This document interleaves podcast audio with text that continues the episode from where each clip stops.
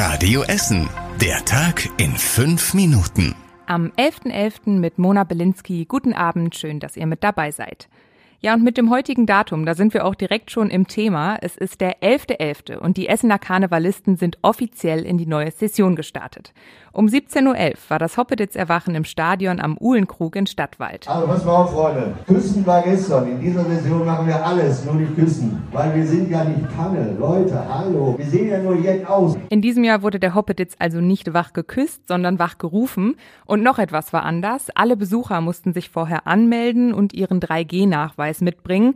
Für alle Karnevalsveranstaltungen, die drinnen stattfinden, hat das Land die Corona-Regeln gestern nämlich noch einmal leicht angepasst.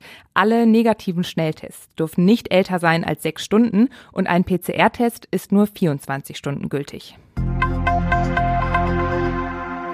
Heute Morgen war die Notfallnummer der Polizei bei uns in Essen kurzzeitig nicht erreichbar. Und das war nicht nur bei uns so, sondern im ganzen Land hat die Nummer Probleme gemacht, sagt die Polizei. Auch bei der Feuerwehr gab es zwischenzeitlich Probleme mit der Nummer. Das technische Problem wurde allerdings schnell wieder behoben und die Nummern waren wieder erreichbar.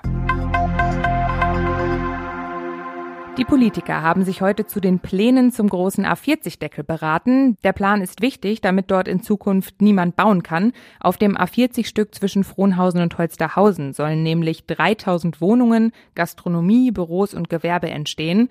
Und für die Anwohner an der A40 würde das bedeuten, dass es deutlich leiser wird und dass die Luft besser werden könnte. Ursprünglich war auf dem Stück das Olympische Dorf geplant für die Spiele 2032, aber Deutschland hat sich nicht beworben. In der Essener Lichtburg wurde gestern Abend griechische Fahnen geschwenkt. Die Stimmung war wie im Fußballstadion. Der Grund dafür war, dass die Essener Trainerlegende Otto Rehagel zu Gast war.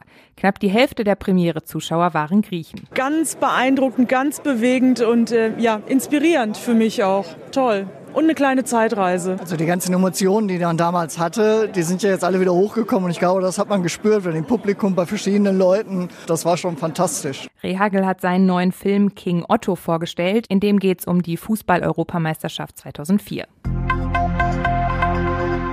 Nach der Spielemesse haben wir die nächste große Messe bei uns in der Stadt. Die Modeheim Handwerk feiert ihr Comeback nach der Corona-Pause, wenn auch nur in kleiner Form und mit Einschränkungen. Die Messe ist zum Beispiel nur vier Tage anstatt wie sonst eine gute Woche. Außerdem sind nur rund 300 Aussteller mit dabei, weniger als die Hälfte der Vorjahre.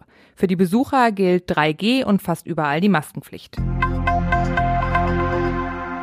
Die Stadt hat die nächsten Impftermine in den Stadtteilen angekündigt. Ab nächster Woche Dienstag wird unter anderem in Bocholt, Katernberg und Frohnhausen geimpft und auch der Impfbus ist wieder im Einsatz. Nächsten Donnerstag steht er auf dem Weihnachtsmarkt in der Innenstadt.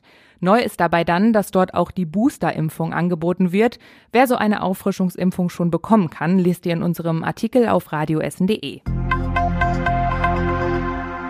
Und nach dem Impfbus müssen wir heute auch nochmal auf die Corona-Zahlen schauen. Die haben in den letzten Tagen ja Rekordwerte erreicht. Am Donnerstag soll deswegen in einer Ministerpräsidentenkonferenz darüber gesprochen werden, wie wir mit Corona durch den Winter kommen.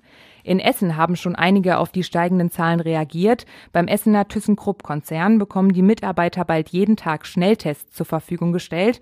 Und der Essener Gastronom Stefan Romberg hat in einer Art offenen Brief stellvertretend für viele Kollegen die Einführung der 2G-Regel gefordert. Und dabei hat er sogar von einer Impfpflicht gesprochen. Beim Wetter starten wir morgen früh wieder mit etwas Nebel. Am Mittag kommt die Sonne dann aber ab und zu mal raus. Alles in allem wird es aber nicht ganz so schön wie die letzten Tage. Vor allem gegen Abend wird es sehr bedeckt. Alles bei maximal 9 Grad. Das war's mit den aktuellen Nachrichten von heute. Die nächsten aktuellen Nachrichten aus Essen gibt's dann morgen früh ab 6 Uhr bei der Radio Essen Frühschicht oder abends hier im Podcast. Ich wünsche euch einen schönen Abend und bis morgen. Das war der Tag in fünf Minuten. Diesen und alle weiteren Radio Essen Podcasts findet ihr auf radioessen.de und überall da, wo es Podcasts gibt.